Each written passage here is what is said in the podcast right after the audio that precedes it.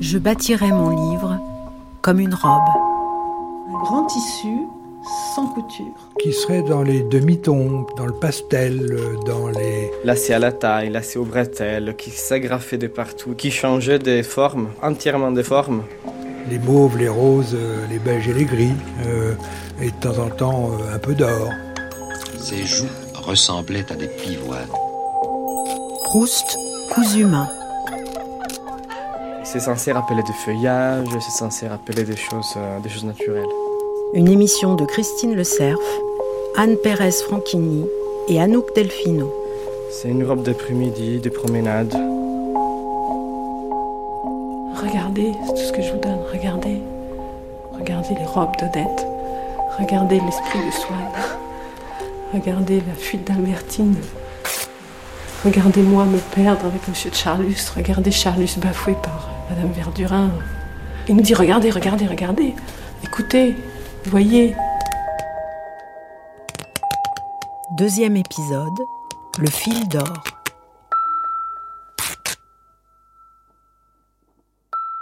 Il y a euh, des choses comme un reflet de soleil sur un toit ou bien l'expérience de la réminiscence, euh, la force, l'intensité d'une sensation. Lui, ce qui l'intéresse, ce sont des phénomènes ténus, des phénomènes impalpables, quasiment indicibles.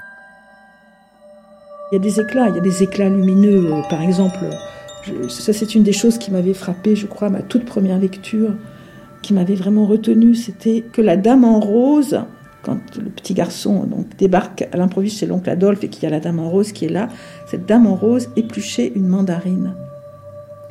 Et le choc du rose et de la mandarine, ce, choc de coloris m'avait, euh, m'avait absolument époustouflé. Je ne sais pas pourquoi. Ça, je m'étais dit, mais c'est magnifique ça. Je le vois. Voilà, tout d'un coup, je voyais la dame en rose avec sa mandarine.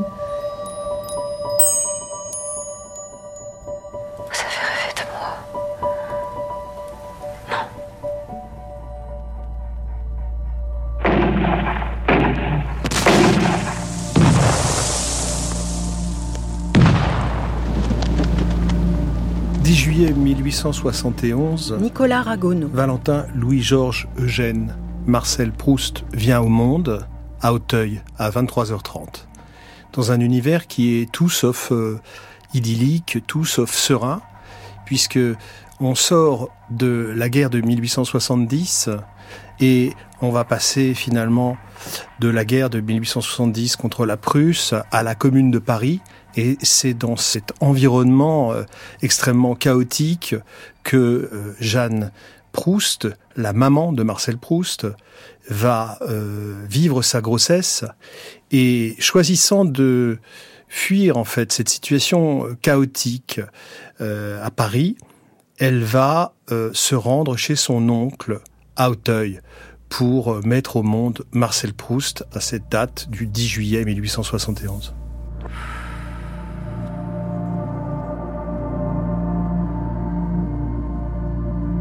Tout d'un coup vint là tout contre lui, si douce, si fragile, si délicate, si claire, si fondue, un petit morceau de glace brisée. La voix de sa mère. La première voix pour tout le monde, c'est évidemment celle de la mère. Gérard Massé. Celle qui vous porte. Et euh, on sait aujourd'hui que cette voix est entendue, euh, y compris dans la période de gestation. En tout cas, qu'elle qu'elle module comme ça une sorte de sensibilité sonore euh, qui, qui reste.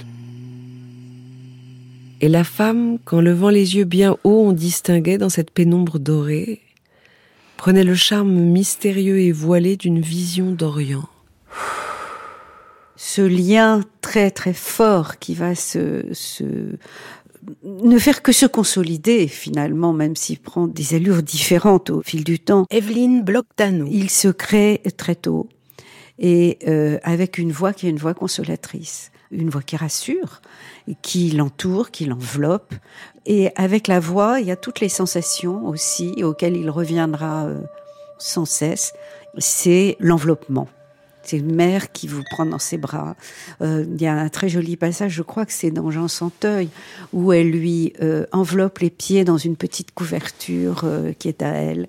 Il y a son parfum, on sait qu'il y avait des sachets Oubigan dans son armoire à linge. du parfumeur Oubigan.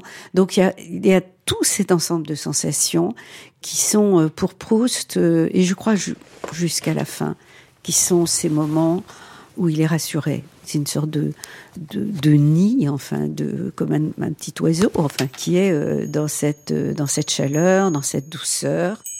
Elle amortissait au passage toute crudité dans les temps des verbes, donnait à l'imparfait et au passé défini la douceur qu'il y avait dans la bonté, la mélancolie qu'il y a dans la tendresse, dirigeait la phrase qui finissait vers celle qui allait commencer, tantôt pressant, tantôt ralentissant la marche des syllabes pour les faire entrer dans un rythme uniforme. Elle insufflait à cette prose si commune une sorte de vie sentimentale et continue. L'enfant est dans une chambre et l'enfant écoute cela avec avidité et je pense après coup. Hein, Hélène Weisborn. Tout ça, c'est des choses inscrites, des images, des expériences, mais après coup, je pense que c'est très important car c'est la première initiation au romanesque et au récit. La lecture et l'écriture, les mots, la littérature, euh, le, simplement les mots, sont vraiment euh, un lien entre Marcel et sa mère. C'est elle-même une grande lectrice, donc pendant toute l'enfance, Jeanne Proust emprunte des livres au cabinet de lecture, on offre des livres euh, à l'enfant et les souvenirs qu'il a, c'est aussi euh, euh, le fait d'être plongé, lui, dans ses livres, Le Capitaine Fracasse ou d'autres. Proust Jean-Yves Tadier. Adoré les mille et une nuits, il y a des aventures, il y a du romanesque, il y a des métamorphoses, il y a du côté magique. N'aie pas peur, mon enfant, tu entends? L'idée que tout Combray est sorti de sa tasse de thé, c'est vraiment un phénomène de magicien, quand on y pense.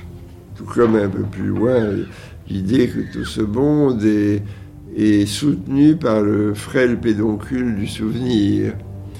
Vous voyez une petite tige comme un tour de magie qui soutient euh, une masse énorme. C'est ça la magie de Proust devient le compteur de la charge perdue.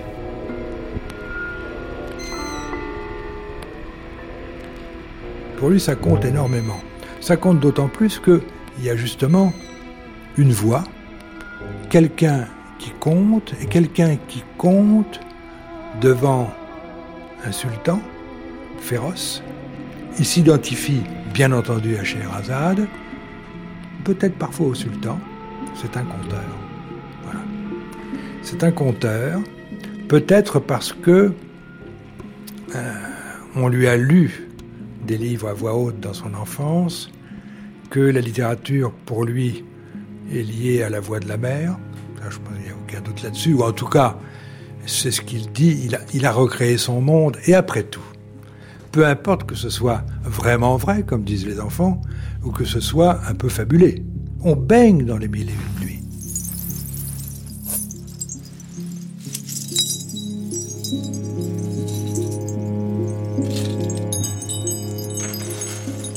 Le nom de Balbec suffisait à réveiller en moi le désir des tempêtes et du gothique normand. Même par un jour de tempête, le nom de Florence ou de Venise me donnait le désir du soleil, des lys, du palais des Doges et des Saintes-Maries des Fleurs. Le nom est un sésame. Euh, Swan, ça ouvre sur. Euh, c'est comme, c'est comme un bouquet. C'est comme une fleur qui va s'ouvrir, qui va embaumer, qui va. Il y a un rayonnement, il y a une diffraction. Voilà. Euh, euh, aussi, évidemment. Bon, il y a une sorte d'évidence du nom chez lui qui est presque magique.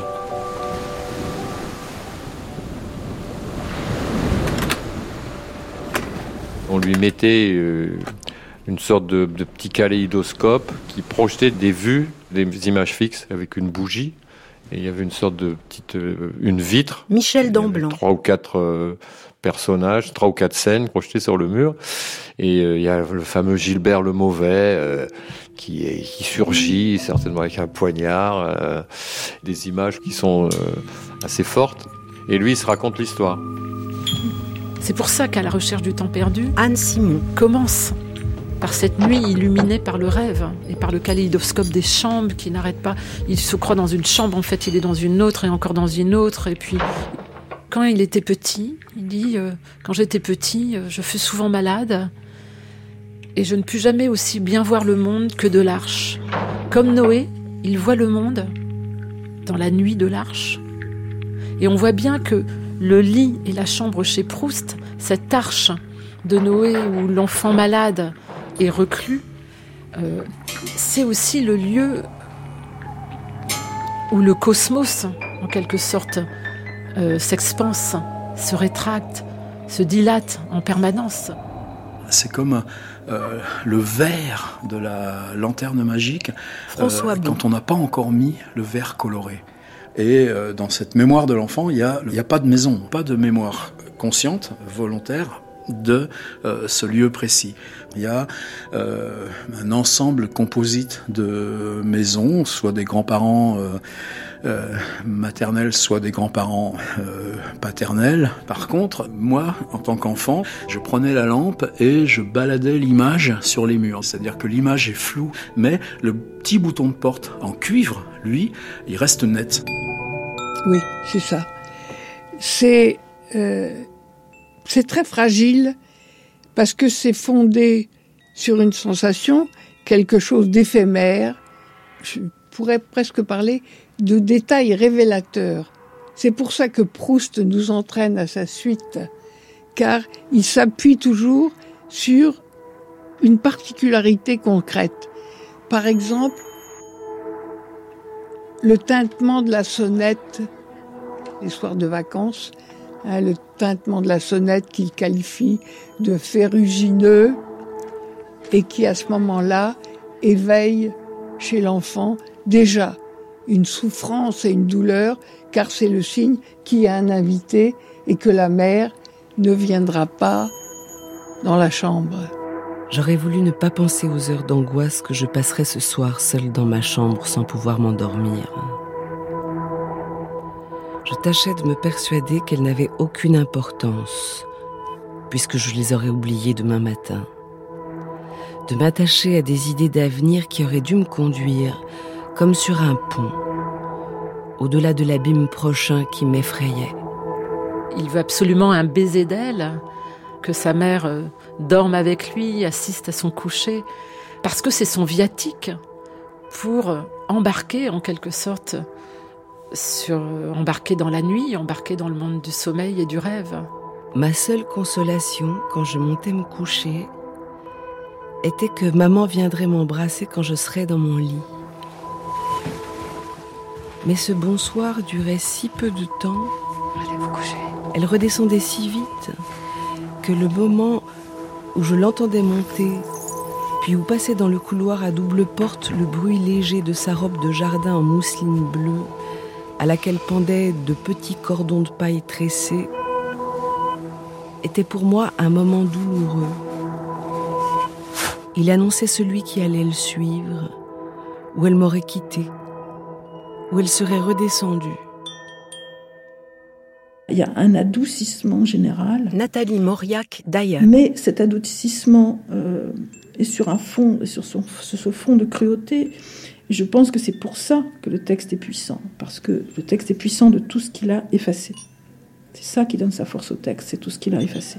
Les seuls personnages dont on ne voit pas le visage, André Benaïm, dans euh, la recherche, sont le narrateur et sa mère. L'enfant Hein, qui n'attendait chaque soir que euh, le moment du baiser du soir qui pouvait le, rassurer. Il est triste parce que euh, il a eu ce qu'il voulait, c'est-à-dire que sa mère, il a eu même plus que ce qu'il voulait, hein, que sa mère vienne l'embrasser. Là, sa mère va passer toute la nuit avec lui sur euh, les ordres du père pour le consoler parce qu'il a l'air si, triste. Et là, il voit pour la première fois, il voit sa mère contrariée au bord des larmes. Et là, il se rend compte que il vient de forcer sa mère à faire chose qu'elle ne voulait pas faire. Il a en fait euh, fait violence à sa mère d'une certaine manière. Et, le texte dit cette chose euh, terrible, hein, que sur son visage, qui était encore euh, si beau, si jeune à l'époque, Euh, c'est comme si euh, il venait d'une main impie tracer la première ride sur son âme. Elle était dans cette robe de crêpe qui signifiait qu'elle avait, au moment où je la rencontrais dans mon songe, dépassé les jours qui ont brisé sa vie. Son visage était rouge de fatigue. Ses yeux fatigués d'une préoccupation incessante devaient souffrir par moi. En 2018, au début de l'année, euh, l'éditeur euh, de Jean Santeuil et Contre Sainte-Beuve, Bernard de Fallois, est donc mort. Et il se trouve euh, que dans ses papiers ont été retrouvés 75 feuillets de grand format qu'il avait été le premier à signaler dans lesquels Proust avait euh, développé les versions les plus précoces de ces épisodes fondamentaux dans la recherche du temps perdu. Et donc j'ai eu euh, le grand bonheur de, de, publier, de les éditer. Il y a quelque chose là de très, je dirais, de très rare. Enfin, on sent qu'il est à ras de quelque chose qui est une expérience très, très crue. Elle avait marché vite et le bas de sa robe était crotté. Elle marchait en courant. Elle marchait de plus en plus vite. Je me mis à courir après elle. Va-t'en, va-t'en. Mais je ne voulais pas.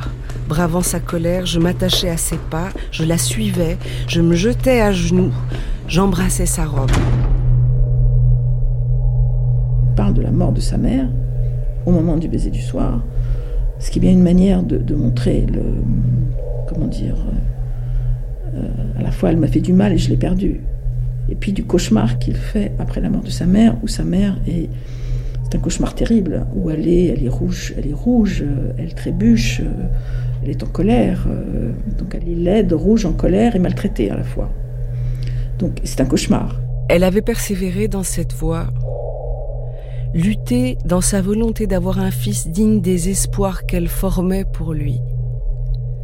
Elle ne voyait que le grand but, l'amour véritable, et sacrifiait mon plaisir du moment à mon bonheur, à la nécessité de me faire une santé exempte de nervosité, capable des grandes tâches. Ce qui peut frapper dans ces feuillets, c'est non seulement la, violence du chagrin. Je montais cet escalier comme si j'allais aller à la guillotine. C'est non seulement la violence du chagrin de l'enfant, mais c'est le ressentiment. Moi, ce qui me frappe, c'est le ressentiment qu'il éprouve à l'égard de sa mère. À quel point Comment a-t-elle pu me laisser souffrir comme ça? La demi-heure qui précédait la minute fatale, j'étais comme un condamné. Par moments, suppliant, je demandais quelques minutes de grâce. Chacun se mêlait de donner un conseil, sans savoir les coups qu'il me portait. Puis les dernières minutes arrivaient, je ne savais plus ce qu'on disait. Je regardais silencieusement maman, son beau visage si doux et si cruel de ne pas vouloir ôter de la vie de son petit ce supplice. Moi, j'ai été bouleversée. Euh, franchement, j'ai été bouleversée par euh, cette lecture. Euh, parce que tout d'un coup, ça nous donnait à relire des textes qu'on avait l'impression de connaître. Et puis surtout, ça, les personnages étaient clairement identifiés comme les personnages réels de l'enfance de Marcel. Donc ça, pour moi, c'était euh, magnifique parce que j'avais l'impression pour là d'assister véritablement à la scène d'origine finalement. J'avais tout essayé, j'avais supplié, osé demander à papa, écrit un petit mot à ma grand-mère. Je m'étais jetée à genoux devant maman. Cela n'avait servi à rien.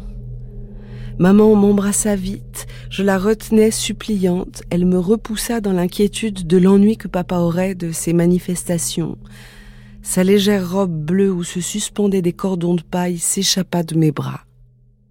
Les 75 feuillets, c'est lui qui parle. Il n'y a pas de transposition. Jacques Le Il n'y a pas le narrateur, il n'y a pas ce personnage curieux de la recherche qui euh, est Proust, mais n'est pas totalement Proust. Tout est plus proche du réel il y a une espèce de détachement dans la recherche Et euh, dans les 75 feuillets, c'est pas ça. Je dirais qu'il a condensé dans ce baiser du soir, il a condensé beaucoup d'indicibles, et c'est sans doute pour ça évidemment qu'il va les mettre de côté, et qu'il aura besoin de tout un détour pour réécrire le baiser du soir en enlevant tout ce qui a trait à la mort de maman, en enlevant le prénom de maman, en transformant le père en un patriarche euh, qui ressemble à Abraham et qui a donc la bonté d'Abraham quand il euh, empêche le sacrifice d'Isaac. Pour qu'un texte soit fort, il faut qu'il y ait eu beaucoup d'effacement. Parce que ça reste, ce qui est effacé laisse tout de même une trace. Il faut que ça ait été dit pour que ça puisse être effacé. Il en reste quelque chose. La possibilité de telles heures ne renaîtra jamais pour moi. Depuis peu de temps, je recommence à très bien percevoir, si je prête l'oreille, les sanglots que j'eus la force de contenir devant mon père et qui n'éclatèrent que quand je me retrouvais seule avec maman. En réalité, ils n'ont jamais cessé. Et c'est seulement parce que la vie se tait maintenant davantage autour de moi que je les entends à nouveau, comme ces cloches de couvent que couvrent si bien les bruits de la ville pendant le jour, qu'on les croirait arrêtées, mais qui se remettent à sonner dans le silence du soir.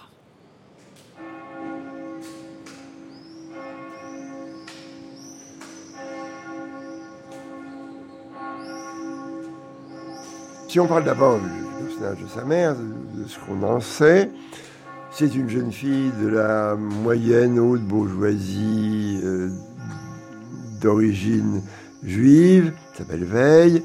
Euh, Baruch Veille, son grand-père est venu d'Allemagne, un grand porcelainier, déjà riche, et euh, ce Baruch Veille a 12 enfants.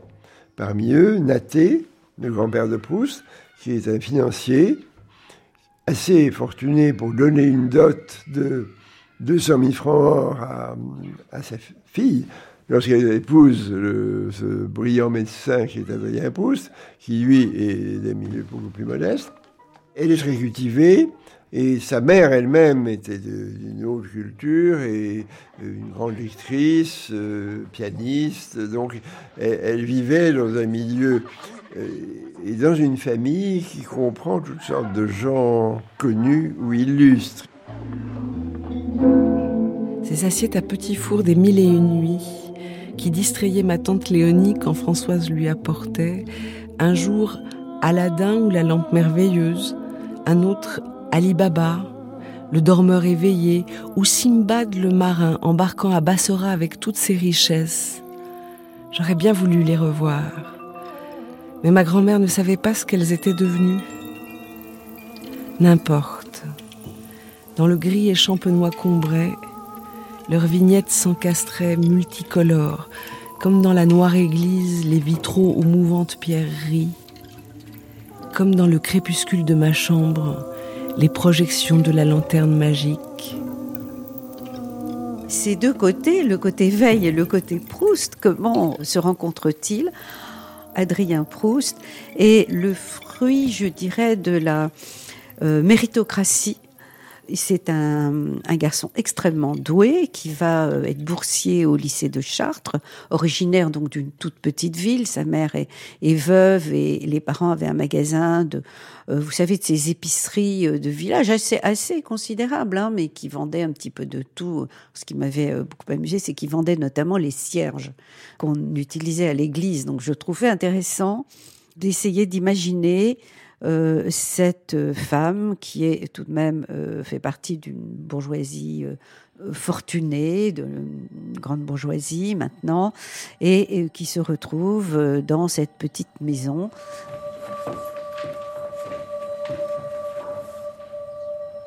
Illier est un village de la Beauce, pas très éloigné de Chartres.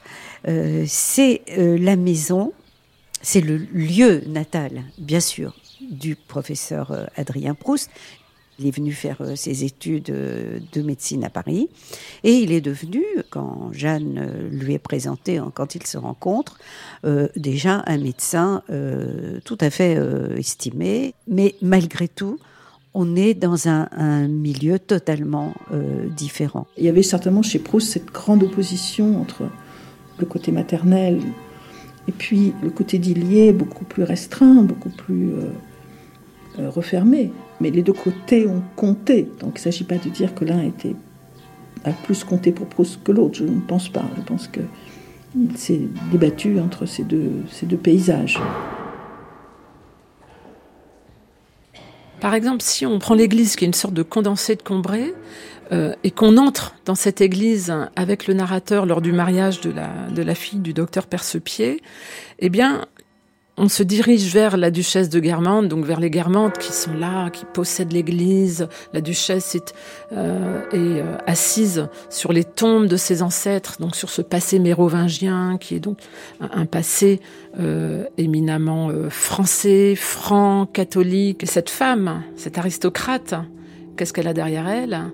Elle a des tapisseries de haute lisse, et ces tapisseries de haute lisse représentent le couronnement d'Esther euh, Parasuérus, donc un des écrits les plus fondamentaux euh, du, judaïsme.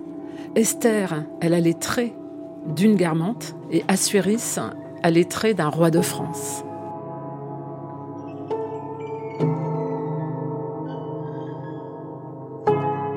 Un peu de rose flottait aux lèvres d'Esther au-delà du dessin de leur contour. Le jaune de sa robe s'étalait si onctueusement, si grassement, qu'elle en prenait une sorte de consistance et s'enlevait vivement sur l'atmosphère refoulée, et la verdure des arbres restait vive dans les parties basses du panneau de soie et de laine, mais ayant passé dans le haut, faisait se détacher en plus pâle, au-dessus des troncs foncés, les hautes branches jaunissantes doré, et comme à demi effacé par la brusque et oblique illumination d'un soleil invisible. Les parents de Marcel Proust se sont installés euh, dans le 8e arrondissement, rue Roi, mais ils vont euh, continuer à retourner à Auteuil régulièrement. Robert Proust, le frère de Marcel, va d'ailleurs naître également à, Auteuil, chez l'oncle Louis Veil. Et euh, euh, la vie de Marcel Proust va être euh, rythmée par ces déplacements qui vont commencer très tôt, à la fois euh, vers Auteuil, mais aussi à destination d'Illier. Proust va suivre sa famille, va suivre ses parents. Je crois qu'il y avait un coche d'eau qui permettait d'aller à Auteuil. C'est quand même c'est assez pittoresque, n'est-ce pas? La famille se déplaçait pour les, fins de semaine en train jusqu'à Illier, on finissait en calèche, donc à chaque fois c'est une sorte d'expédition. Mais il a été un vrai voyageur, un authentique voyageur qui cherchait justement euh, dans ses déplacements, comme il l'a écrit, à regarder avec d'autres yeux. C'était ça la définition qu'il donne du voyage. Je venais d'apercevoir, en retrait de la route en dos d'âne que nous suivions, trois arbres. Je sentis de nouveau derrière eux le même objet connu mais vague, et que je ne pus ramener à moi. Je regardais les trois arbres, je les voyais bien, mais mon esprit sentait qu'ils recouvraient quelque chose sur quoi mes yeux n'avaient pas prise comme sur ces objets placés trop loin, dont nos doigts allongés au bout de notre bras tendu effleurent seulement, par instant, l'enveloppe, sans arriver à rien saisir.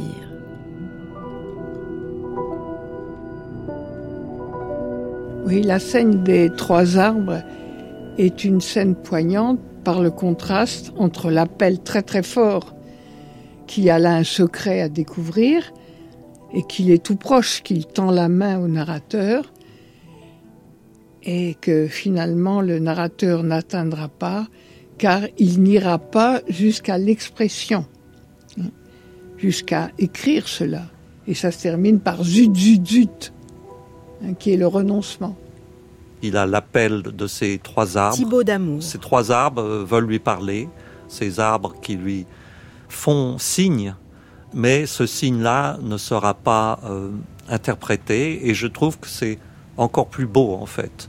Je préfère ces moments-là où euh, euh, la beauté de l'univers nous fait signe, mais nous donne en fait une injonction à aller au-delà de la beauté de l'univers et nous oblige à la quête.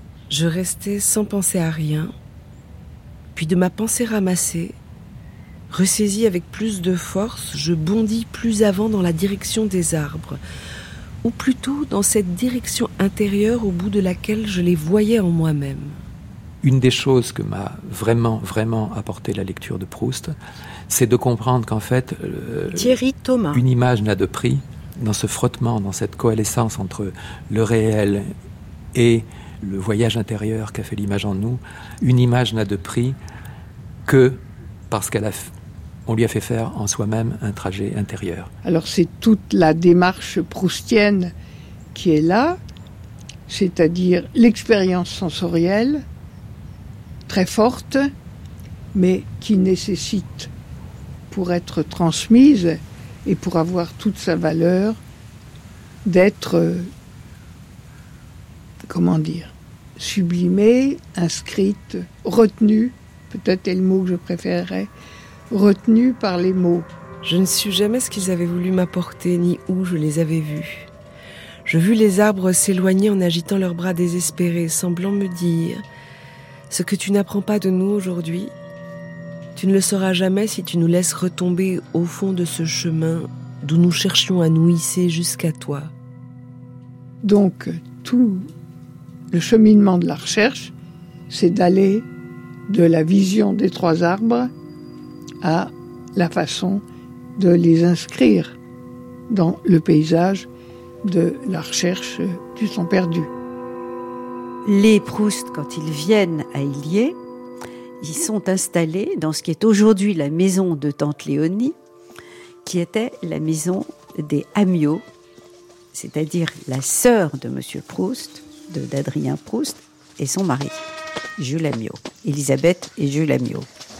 La chambre de la tante Léonie euh, est une magnifique Isabelle euh, Sersa. description d'une chambre de province. Il décrit euh, cette chambre par l'odeur qui y règne, par les odeurs qui y règnent. Alors vous voyez, c'est, c'est quand même très très fort. Quoi. Parce que décrire une odeur, difficile quand même, hein, de décrire un parfum, décrire une odeur. Et là, il va nous décrire cette chambre, non pas tellement par, euh, je sais pas moi, la tapisserie ou les meubles, mais par cette odeur qui règne. L'air y était saturé de la fine fleur, d'un silence si nourricier, si succulent, un silence succulent, que je ne m'y avançais qu'avec une sorte de gourmandise, les appétissantes odeurs dont l'air de la chambre était tout grumeleux et qu'avait déjà fait travailler et lever la fraîcheur humide et ensoleillée du matin, il les feuilletait, les dorait, les godait, les boursouflait, en faisant un invisible et palpable gâteau provincial, un immense chausson où je revenais toujours avec une convoitise inavouée, m'engluer dans l'odeur médiane, poisseuse, fade, indigeste et fruitée du couvre-lit à fleurs. Là, vous voyez, on a cette longue description d'une odeur qui fait donc de la chambre un immense chausson dans lequel on a envie de s'engluer dans l'odeur du couvre-lit. Malgré mon désir d'enlacer leur taille souple et d'attirer à moi les boucles étoilées de leur tête odorante, nous passions sans nous arrêter. La maison d'Auteuil, c'est la maison de Louis Veil. Le temps des lilas approchait de sa fin.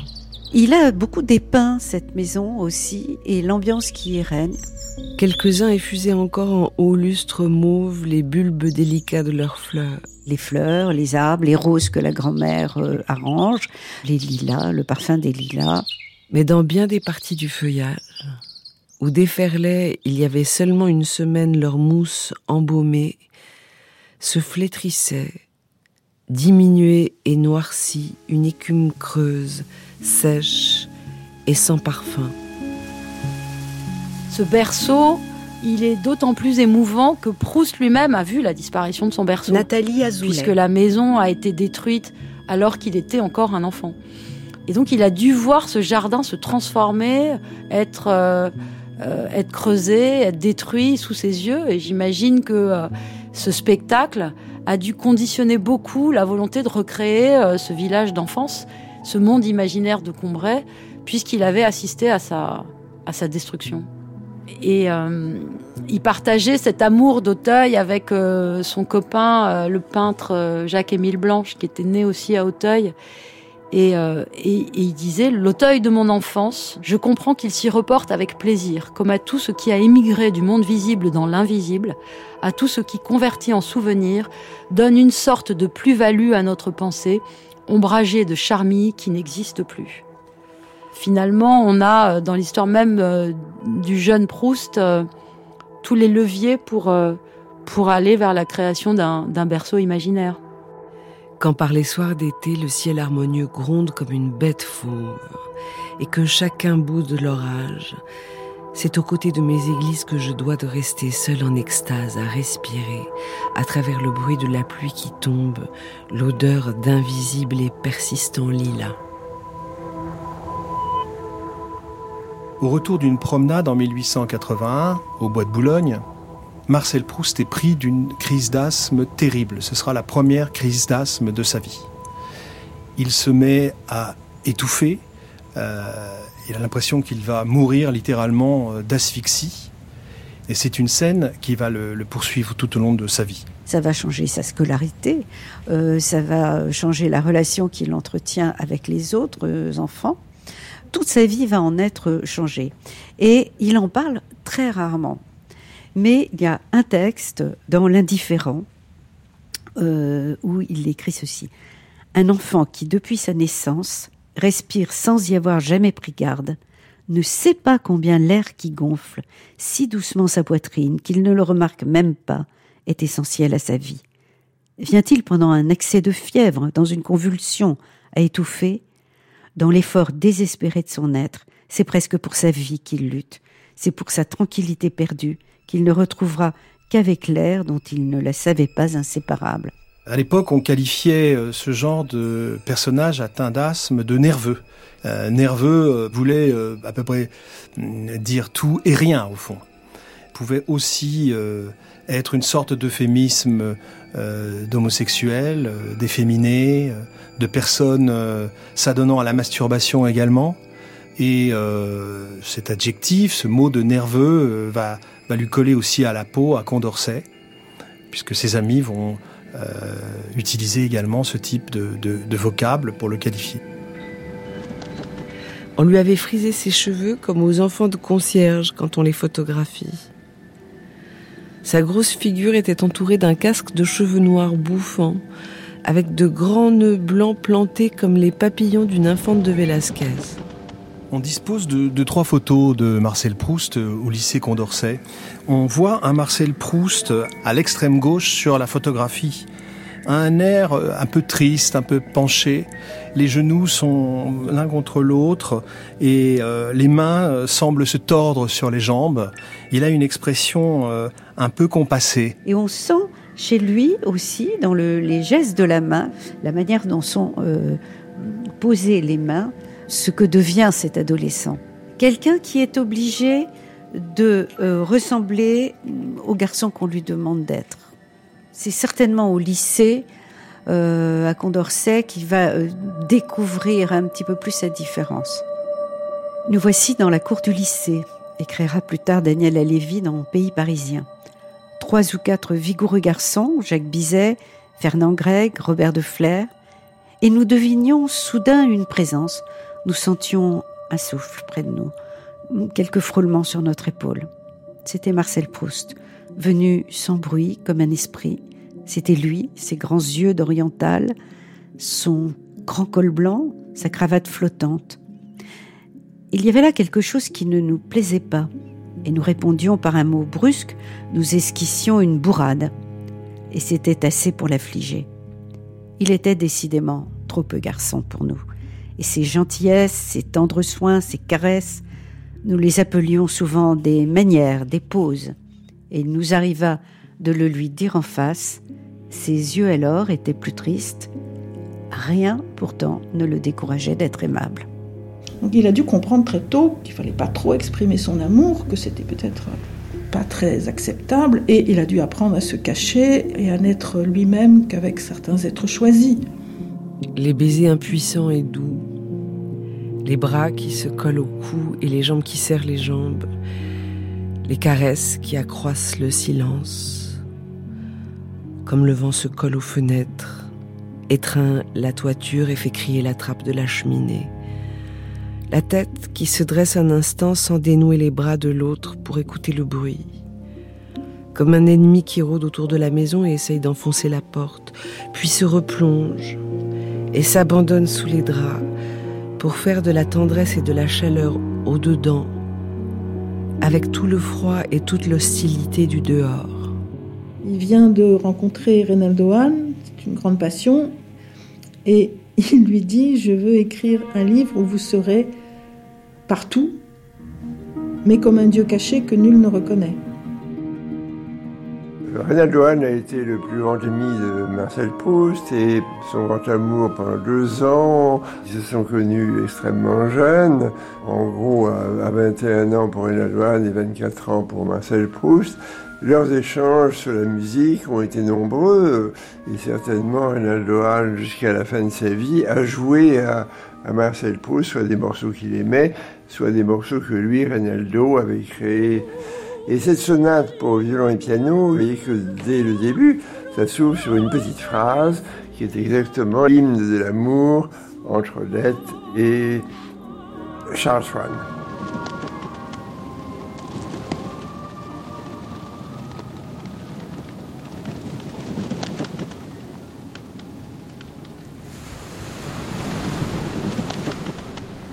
Et euh, peut-être qu'on peut prendre cette euh, phrase qui euh, décrit l'écoute de Swann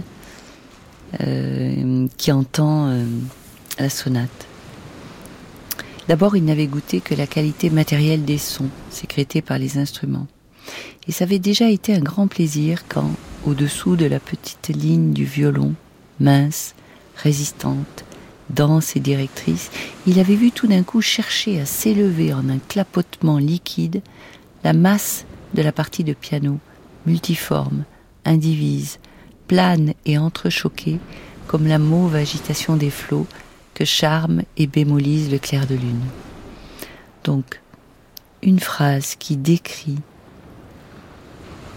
un son, le son du piano, en relation avec le son du violon, qui passe par la description de la mer pour décrire euh, euh, là une, une ligne mélodique et, musicale. Avec Reynaldo Hahn, c'est le voyage en Bretagne. Avec Reynaldo, il y a une atmosphère particulière et il est porté par, euh, par ce qu'il vit. Il raconte qu'ils vont passer les après-midi à observer les nuages dans la dune, sur la dune, etc. etc. Euh, où il y a des pommiers en fleurs au bord de la mer. Et ils vont s'installer à Begmey. Euh, mais alors c'est vraiment trois maisons, trois maisons dans la dune, et ils vont trouver une ferme auberge, et là ils vont rester trois semaines. Et il achète un cahier à l'épicerie du coin où on vend des nouilles ou euh, des boîtes de sardines, et il y a des cahiers d'écoliers. Et c'est là-dessus, c'est vraiment là qu'il entreprend cet énorme travail. je crois qu'il va travailler dessus pendant sept ou huit ans. Euh, jusqu'à présent, il a écrit des articles, il a fait des chroniques pour le Figaro, il a, déjà fait des petits textes pour lui. Mais euh, là, euh, il se lance dans quelque chose d'énorme puisque c'est ce qui va donner Jean Santeuil. Bientôt, ils eurent des clairs de lune. Il pouvait aller se coucher sur le sable dans la partie obscure, n'étant vu de personne, et regarder la mer pâle avec un sillon d'argent. Dont la douceur et les merveilles frappent les plus simples, qui s'étonnent devant ce grand jour répandu, la nuit, ces ombres énormes et noires. Heure que Jean essayait sans le pouvoir d'approfondir, et que son corps aussi essayait d'approfondir pour en garder quelque chose. C'est une tentative, c'est un premier jet il y a plus de 600 feuillets, euh, grands feuillets, écrits, grands ou petits, il y a toutes sortes de papiers, il écrit sur tout ce qui lui tombe sous la main. Proust écrira toujours comme ça. Il écrit toujours par fragments, euh, par morceaux, mais il ne va pas euh, combiner ces morceaux avant, avant d'avoir trouvé son scénario. Et clairement, au moment de Jean Santeuil, il n'a pas de scénario d'ensemble. Nous nous penchons vers les choses avec avidité, comme si elles pouvaient nous donner La mer sa force inépuisable, le vent son souffle, l'air de mer sa pureté. Nous avons beau nous pencher au-dessus du réservoir avec toutes les forces, il n'entre jamais qu'autant d'air qu'en laisse passer notre haleine, et il ne vient jamais dans notre sang qu'aussi impur que l'on fait nos poumons. Reynaldo Hahn euh, passe à côté d'une bordure de rosier du Bengale, passe devant, et Reynaldo remarque que Proust a l'air un peu malheureux, qu'il y a quelque chose qui ne va pas, et Proust lui demande euh, est-ce que je pourrais revenir en arrière pour euh, regarder un peu les rosiers du Bengale? Et donc Reynaldo le laisse faire, et il voit que là, Proust s'absorbe dans cette contemplation, et même à la fin de la recherche, à un moment où euh, le narrateur euh, remarque euh, que le soleil couchant coupe en deux une rangée d'arbres, n'éclairant que la partie supérieure, il dit mais j'essayais de me forcer à penser, c'est beau, je vais le décrire artistiquement pour jouir de ça, et il n'y arrive pas. À l'origine, je pense, il y a une impression personnelle, authentique. Guillaume Perrier pour Proust, l'écriture n'a aucune valeur si elle ne s'appuie pas sur une sensation, une impression personnelle, euh, comme on peut euh, en éprouver tout un chacun, un moment d'extase, un moment de, plaisir qu'on va essayer d'élucider. Mais pour créer une œuvre, ça suffit pas. Il faut être romancier. Proust veut romancier. Et il commence un grand roman qui atteindra 1000 pages et il ne juge pas digne d'être publié, il ne termine pas, il l'abandonne. Probablement n'a-t-il pas encore trouvé deux choses, euh, son véritable style, et puis euh, le double phénomène de, la mémoire involontaire et du temps retrouvé. Il sent bien qu'il lui manque quelque chose sur le plan de la pensée et aussi sur le plan de l'écriture. Et alors à ce moment-là, nous sommes en 1900, il a tout de même déjà euh, presque 30 ans. Il se remet à l'école en quelque sorte, il décide de traduire. Et à cette époque-là, la traduction faisait partie de l'apprentissage des grands écrivains. Là, il a fait un travail quand même assez important. Euh, qui est une ascèse, une discipline. Euh, son père est mort et c'est sa mère qui a veillé euh, là-dessus. cette traduction de la Bible d'Amiens de John Ruskin, qui est tout sauf, je dirais, une, distraction. Enfin, voilà, c'est vraiment un gros travail. Mais elle, elle y veille, elle est là. Pourquoi? Parce que je crois que ce qu'elle a toujours craint, c'est qu'il ne mène pas à bien son œuvre en fait. Et elle ne saura jamais de quoi euh, il s'agira euh, véritablement.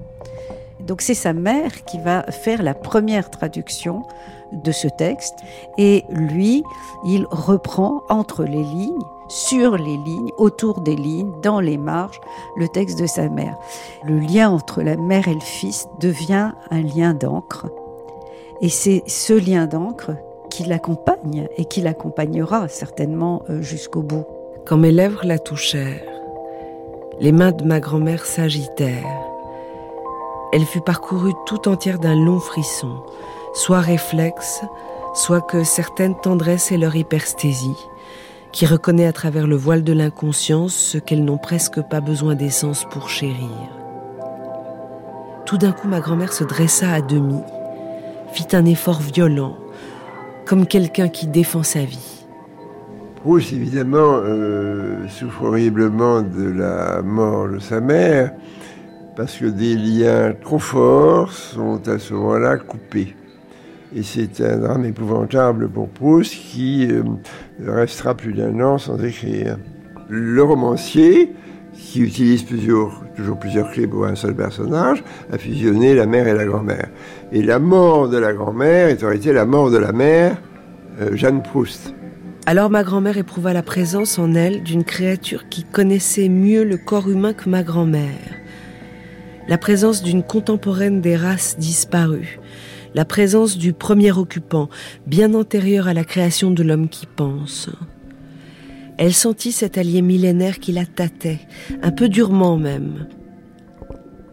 À la tête, au cœur, au coude. Il reconnaissait les lieux, organisait tout pour le combat préhistorique qui eut lieu aussitôt après. Quelque chose qui pour moi est extraordinaire et, d'une indécence totale.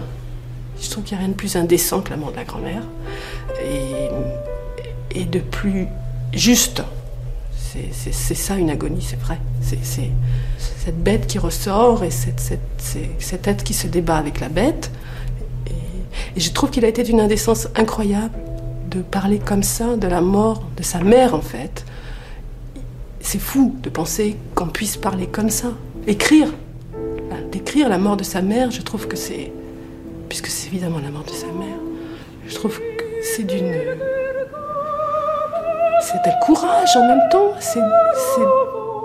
Et je pense, oui, qu'une chambre vide, qui est la chambre de l'abandon et du désespoir, est souvent à l'origine de l'écriture, c'est-à-dire une écriture fondée sur l'expérience remontée des profondeurs et disons, sublimée autant que faire se peut par l'écriture. Quelques heures plus tard, Françoise put une dernière fois, et sans les faire souffrir, peigner ses beaux cheveux qui grisonnaient seulement, et jusqu'ici avaient semblé être moins âgés qu'elle. Mais maintenant, au contraire, ils étaient seuls à imposer la couronne de la vieillesse sur le visage redevenu jeune, d'où avaient disparu les rides, les contractions, les empattements, les tensions, les fléchissements, que depuis tant d'années lui avait ajouté la souffrance. Un sourire semblait poser sur les lèvres de ma grand-mère. Sur ce lit funèbre, la mort, comme le sculpteur du Moyen Âge, l'avait couchée sous l'apparence d'une jeune fille. Bien, alors au fil des jours et des années, c'est long le temps de la prise de, conscience. Euh, Proust euh, nous l'a nous l'a montré ça. Hein. Il y a un décalage entre les choses que l'on vit et le moment où on les ressent profondément. Le deuil de sa grand-mère adorée, il le fait une année après, Proust. Il en prend conscience une année après, quand en se penchant pour lasser ses souliers, il se souvient de l'essoufflement qu'il avait et de la façon dont sa grand-mère l'aidait. Il y a un véritable décalage entre la disparition réelle des êtres et le deuil. Car c'est dans cette chambre noire de la mémoire que se font les métamorphoses. C'est là où les choses s'impriment. Elles s'impriment indépendamment de notre volonté. Elles s'impriment en fonction des linéaments profonds de notre sensibilité qui y sont inscrits.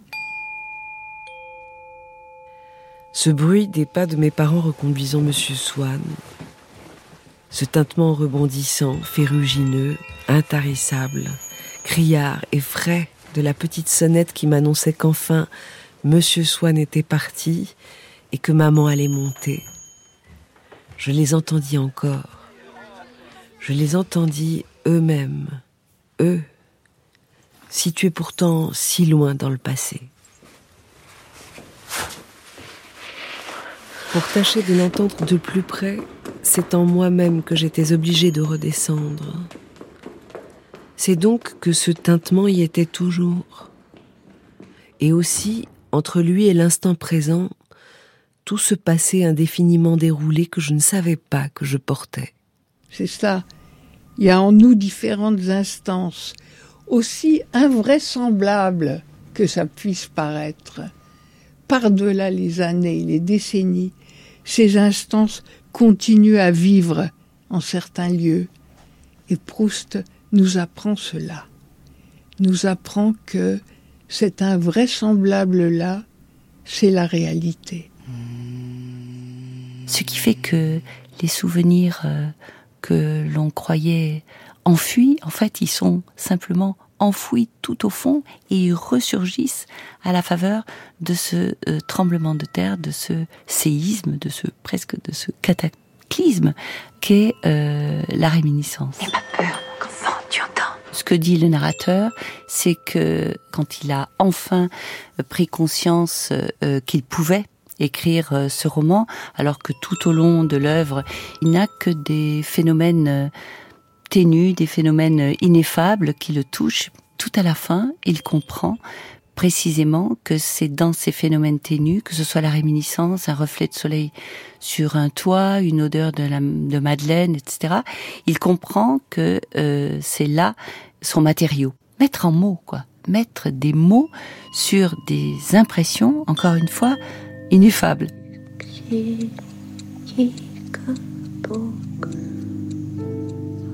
Et à chaque fois qu'on le relit, quand à la fin tombe le sourire de la, de la duchesse sur, euh, sur le narrateur, et ben ce sourire euh, vous émerveille. Et, celle-ci qui m'avait reconnu fit pleuvoir sur moi l'averse étincelante et céleste de son sourire. Quand on arrive à cette fin, la sensation qu'on a, c'est celle que donne toujours le style de Proust, c'est-à-dire c'est une espèce de, de, de euh, c'est comme une corne d'abondance, vous savez, il y a ça dans ces tableaux de, de Rubens, c'est comme une corne d'abondance qui fait pleuvoir sur vous un or étincelant euh, et qui est de l'ordre du don.